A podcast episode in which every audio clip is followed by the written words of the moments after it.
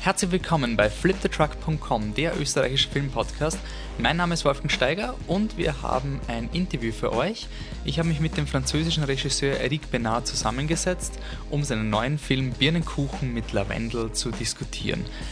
Das Interview wurde simultan übersetzt, aber ich habe mich, ich hab mich lange gefragt, ob wir das schneiden, dass man sozusagen nur die Antworten des Übersetzers hört.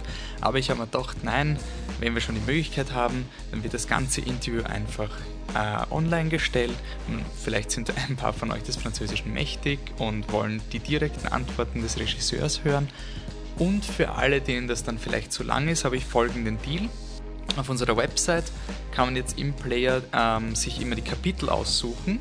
Das heißt, wenn ihr die französischen Antworten nicht hören wollt, könnt ihr einfach auf unsere Websites gehen den Player ähm, auswählen und da kann man wirklich direkt Frage, Antwort, Frage, Antwort und kann einfach weiterspringen.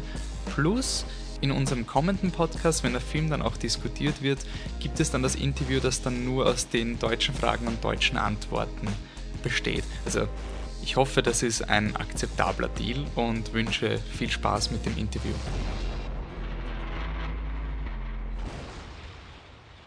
Wir sitzen hier im ähm, 25 Hours Hotel äh, mit Regisseur Eric Bernard für den, seinen neuen Film äh, Birnenkuchen mit Lavendel. Äh, bei mir ist auch ähm, Geser, der das Gespräch übersetzen wird. Äh, Birnenkuchen mit Lavendel ist eine romantische Komödie über die Frau Louis, die die, die Birnenfarm ihres verstorbenen Mannes zu erhalten versucht es sieht finanziell sehr schlecht aus zurzeit und sie ist sich nicht sicher, ob sie die äh, Farm überhaupt erhalten kann. Und um die Situation dann noch ein bisschen zu ähm, aufzuschaukeln, überfährt sie unabsichtlich einen Mann namens Per, der ganz eigenartige ähm, ja, Ticks hat. Also er fokussiert sich sehr auf Primzahlen, er ist äh, sehr korrekt, er ist auch scheinbar sehr ehrlich und es entspinnt sich dann eine romantische Komödie zwischen äh, Pierre und Louis und um die Frage, ob sie die Farm erhalten kann. Und ja, ich möchte jetzt gleich mal den ähm, Regisseur ähm, fragen, wie sind Sie auf diese Idee gekommen? Weil Sie waren ja auch als Drehbuchautor beteiligt. Was hat den Anstoß zu diesem Projekt gegeben? Euh, vous avez été non seulement le réalisateur, mais aussi le scénariste de ce film.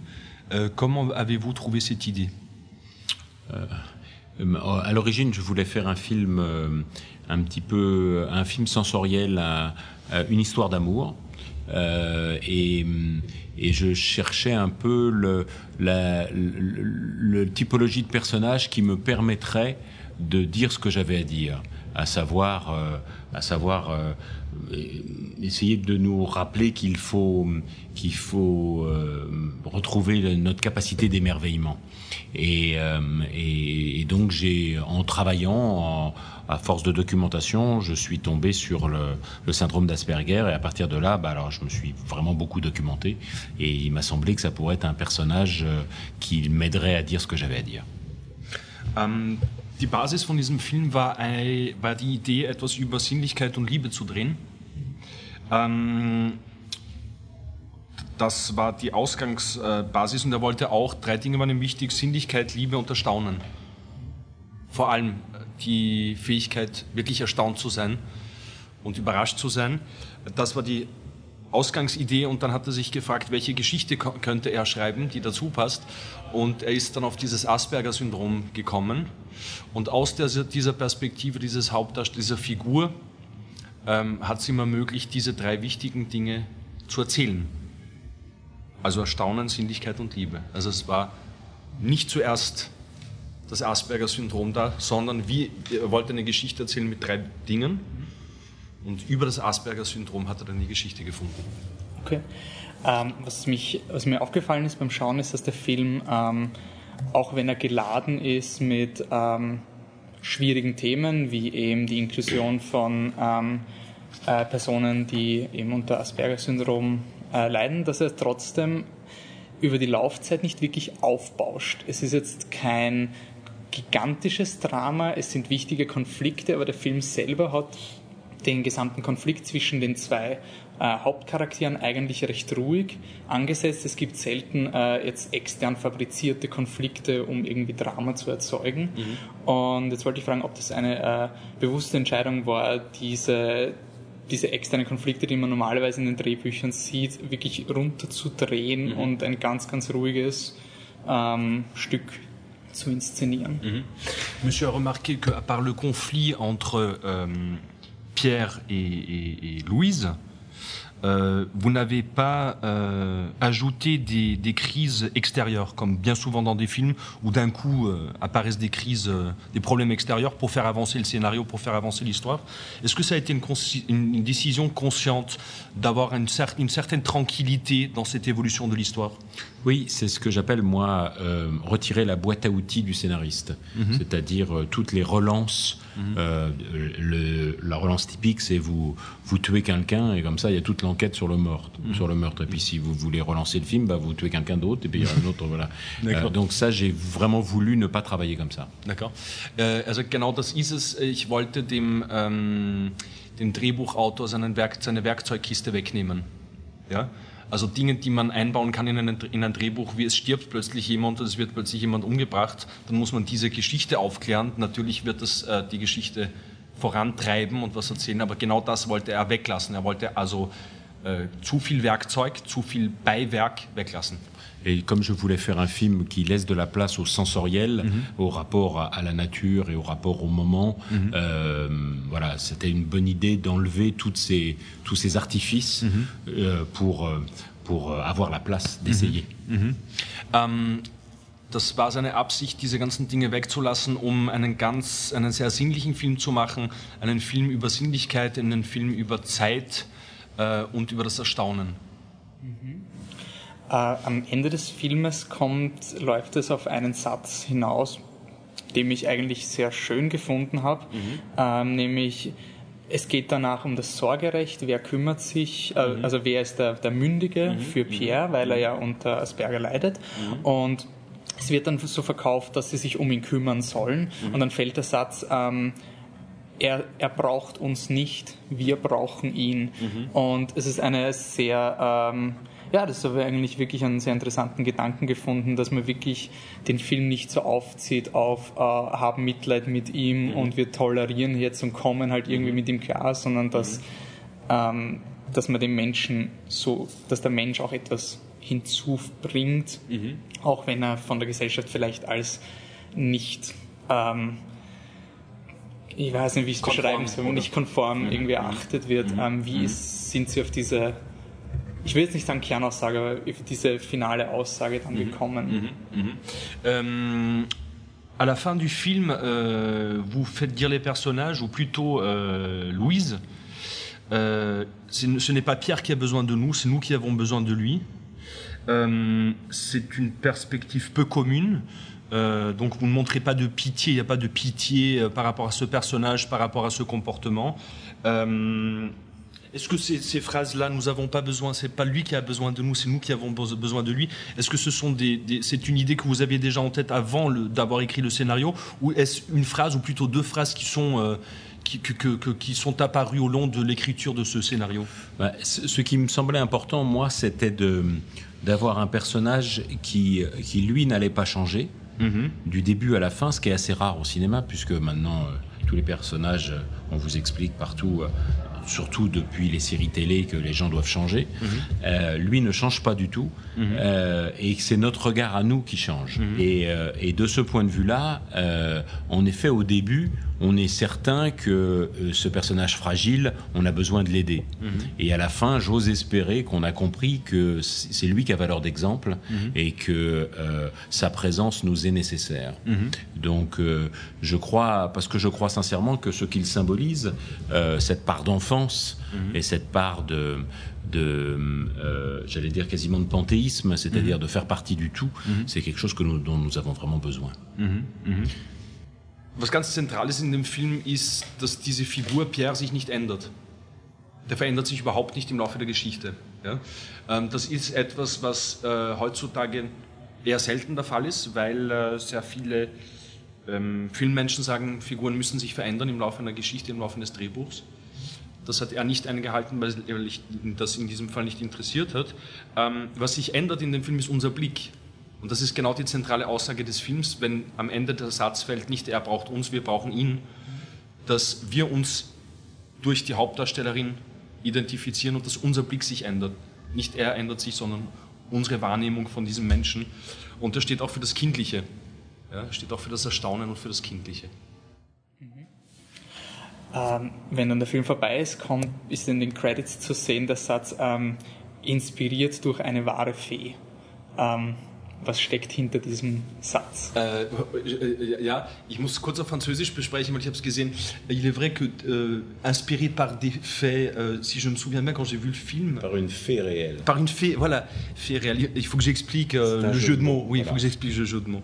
Euh, parce qu'au départ, j'étais un peu fatigué qu'on nous dise toujours que les, les films maintenant sont faits d'après des faits réels, ouais. d'après True Story, etc. Mmh. Euh, voilà, je, euh, donc euh, c'était un hommage à ma femme, qui est cette fait réelle. D'accord. Et, et, ça me semblait être un clin d'œil de jouer sur le mot fait et fait. D'accord. Ähm, es, ist ein, es ist ein Wortspiel. Im Französischen das Wort fait ist Tatsache und fée ist die Fee. Ja? Und ihm ist es ein bisschen auf die Nerven gegangen, dass sehr viele Filme oft sagen, äh, diese, diese Geschichte basiert auf, äh, auf einer wahren Begebenheit. Ja? Und er hat daraus das Wortspiel gemacht, nicht réel, also Tatsache, sondern wirkliche Fee, ja? also ein Wortspiel im Französischen. Und es war auch eine Würdigung an seine Frau. Okay. Äh, welcher Charakter wurde am meisten von seiner Frau inspiriert? Und wenn es Monsieur demande quel est le caractère qui a été inspiré le plus par votre femme, parce que vous parlez de votre femme. Est-ce qu'il y a euh, Alors, il n'y en a pas. Le tout, c'est qu'elle est psychanalyste, psychologue, et qu'elle a beaucoup travaillé avec des enfants autistes, et que euh, elle m'a, quand j'ai eu l'idée de travailler sur un Asperger, elle m'a encouragé dans ce sens-là. Mm -hmm. Voilà. Et puis, et puis accessoirement, c'est vrai que comme je me vois plutôt comme Pierre, qui est un peu une métaphore du métier de metteur en scène, mm -hmm. voilà, le, le, ma Louise à moi, c'est elle. D'accord. Ähm, es gibt zwei verschiedene Gründe. Seine Frau ist Psychoanalytikerin und dass er beschlossen hat, über ähm, eine Geschichte über einen Asperger-Patienten, ich sage Patient, aber das stimmt ja nicht ganz, ja, einen Menschen mit Asperger-Syndrom eine Geschichte erzählen zu wollen, hat seine Frau ihn sehr unterstützt. Ähm, das ist der erste Grund. Und der zweite Grund ist, äh, er sieht diesen Pierre in dem Film auch ein bisschen als Stellvertreter für Regisseure. Ja? Also er wird sozusagen repräsentiert im Film durch den Pierre, der oft in seiner eigenen Welt ist. Das ist er als Regisseur auch im Schreibprozess. Und äh, seine Frau im wirklichen Leben wird repräsentiert im Film durch Louise. Ja? Ähm, okay, dann ist die nächste Frage vielleicht ein bisschen geladen. Uh, Pierre macht sich ja nicht immer beliebt. Er ist ein Charakter, der, ähm, er sagt immer die Wahrheit, das ist ein großer Makel.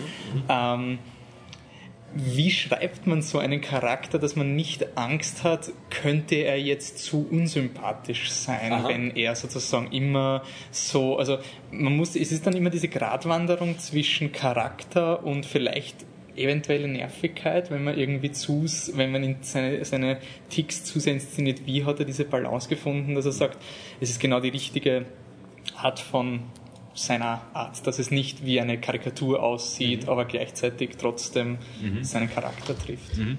Euh, ce personnage de Pierre dit toujours la, la vérité. Est-ce qu'il a été difficile dans le processus d'écriture du scénario de, d'une part, de ne pas le rendre trop antipathique avec, euh, en disant euh, un personnage qui dit toujours la vérité ne se rend pas forcément toujours sympathique? Est-ce que ça a été difficile? D'écrire euh, ce que dit Pierre, des dia dialogues, de ne pas, pas en faire un personnage complètement antipathique Non, non, ça non. Par contre, ce qui est difficile, c'est de se retenir d'utiliser ou de surutiliser la dimension comique Mhm. de ça. Mhm. Parce que mhm. quelqu'un qui dit toujours la vérité, il est bien évident que si à chaque fois qu'il rentre quelque part, il dit euh, Toi, toi j'aime pas, ta veste, toi, j'aime pas ta veste, toi, t'as des grandes oreilles, toi, t'es. Euh, euh, ça va faire rire. C'est du cinéma burlesque.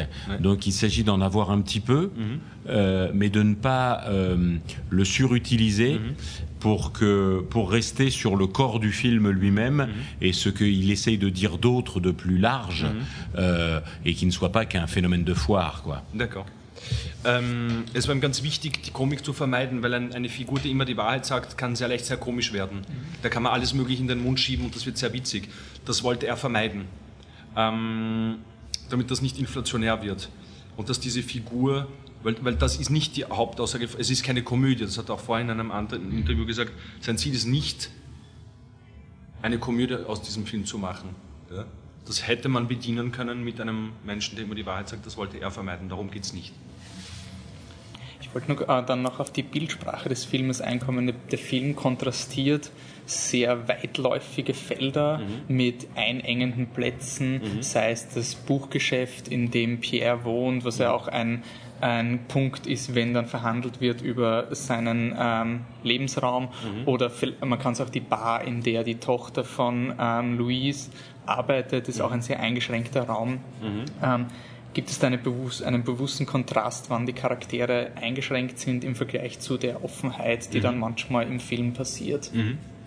Euh, dans le film, il y a une nette, euh, un net contraste entre ces vastes paysages et des endroits réduits, des, des petits endroits comme, comme la librairie -hmm. ou bien le bar où travaille la fille de Louise. Est-ce que ça a été euh, une, une, décision très consciente et très euh, de, choisir ce contraste entre ces paysages. Euh, voilà, c'est un film qui essaye de dire aussi qu'il ne faut pas avoir peur. Il ne mhm. faut pas avoir peur de l'autre. Mhm. Or, on vit dans des sociétés où on a de plus en plus peur mhm. et euh, j'ai envie de dire, on ferme les volets, on ferme la fenêtre, on ferme les rideaux, on met les doubles rideaux euh, pour se protéger. À force, on voit plus dehors. donc, l'idée, c'était justement de montrer ce cloisonnement, chacun nos protections. La librairie étant une protection par la culture, par exemple, on a chacun nos protections. Or, ce personnage, lui, alors qu'il est le plus fragile, mhm. n'a pas besoin de protection. Mhm. Nous ouvre vers, euh, vers le fait de ne pas avoir peur. Mhm. Euh, voilà, ça, ça me semblait important, en effet. Ähm, Herr Benach sagt, ähm, die, eine zentrale Aussage des Films ist, keine Angst zu haben. Wir leben in einer Zeit, wo die Menschen immer mehr Angst haben und äh, Fensterläden zumachen, Vorhänge zumachen, immer mehr zumachen sodass sie die anderen Menschen überhaupt nicht mehr kennenlernen. Und dieser Pierre macht gar nichts zu. Der verschließt sich nicht und, äh, und geht auf andere Menschen zu. Also es, ist, es, ja, es gibt diese Angst nicht bei ihm. Das ist auch was ganz Zentrales. Ähm, war man irgendwann versucht, der, der Manar geht ja, äh, Manar, sorry, der Pierre mhm. geht sehr weit ähm, mit seinen können, mit seinem ähm, IT-basierten mhm. Können. Mhm. Und gerade ein Film, wo es sehr viel um Offenheit gibt, hat dann diesen, diesen, diesen eigentlich schon interessanten visuellen Kontrast, wo die, äh, wo Pierre und ich habe die Tochter leider vergessen, die Emma, mhm. sitzen auf einem Brunnen und sie scha äh, schaut dann über eine Überwachungskamera ihnen zu. Also einerseits hat man diese, diese riesige Offenheit, andererseits etwas, was heutzutage auch immer aktueller wird, die Überwachung, die da irgendwie, mhm. irgendwie schon ja, sehr eindringt, mhm. war es irgendwann meine Überlegung, diesen Konflikt weiterzuführen mit den ganz, mit den, weil es ja auch ein etwas ist, für das Pierre auch vor Gericht oder ins mhm. Gefängnis, mhm. weiß nicht, ob ins Gefängnis geben wurde, aber Gericht, ja. was ihn sozusagen verfolgt. Ob war das jemals mehr Teil der Handlung oder ist es immer so ein tertiärer einfach. Das ich meine, war das wichtiger? War das, das, war, das hat, oder beziehungsweise hat es die Überlegung gegeben, das nachzuverfolgen und, und mehr aus diesen Konflikten mhm. zu entwickeln? Mhm. Euh, Monsieur parle de, aussi du contraste entre cette ouverture et, et les paysages vastes et, euh, et donc les endroits comme la librairie, mais aussi la surveillance. Euh, quand on voit Pierre et Emma qui sont sur le puits devant le café euh, et que voilà Pierre, euh, on voit on voit les deux à travers son ordinateur et à travers une caméra. Mhm. Est-ce que cet élément-là, est-ce que vous pensiez peut-être le développer encore plus? Est-ce qu'à un certain moment, pendant l'écriture du scénario, c'était quelque chose qui, qui, vous aurait intéressé de développer, développer encore plus ce contraste entre ouverture et surveillance? Ben, Disons que pendant un long moment, je me suis interrogé sur le, le, potentiel du personnage est tel mhm. qu'il y avait la, tentation de, de faire entrer une, euh, une histoire policière plus forte. Mhm. C'est-à-dire que ce genre de personnage, on a vite euh, envie qu'il soit poursuivi par le FBI, en gros, mhm. Mhm. puisque il, euh, c'est un hacker, il peut tout faire. donc cette idée de sa capacité à, à, résoudre des problèmes avec son ordinateur, à entrer, à faire démarrer un tracteur tout seul, si vous voulez, à faire ce genre. J'ai écrit plein de scènes comme ça, en effet. Si ce n'est que c'est un peu comme le burlesque. C'était, c'était de la relance c'était de l'action et, et je m'écartais de, du, du sensoriel du film. Donc en effet, j'en ai écrit beaucoup plus, mais j'ai essayé de, le, de n'en garder que le témoignage pour montrer son potentiel. D'accord.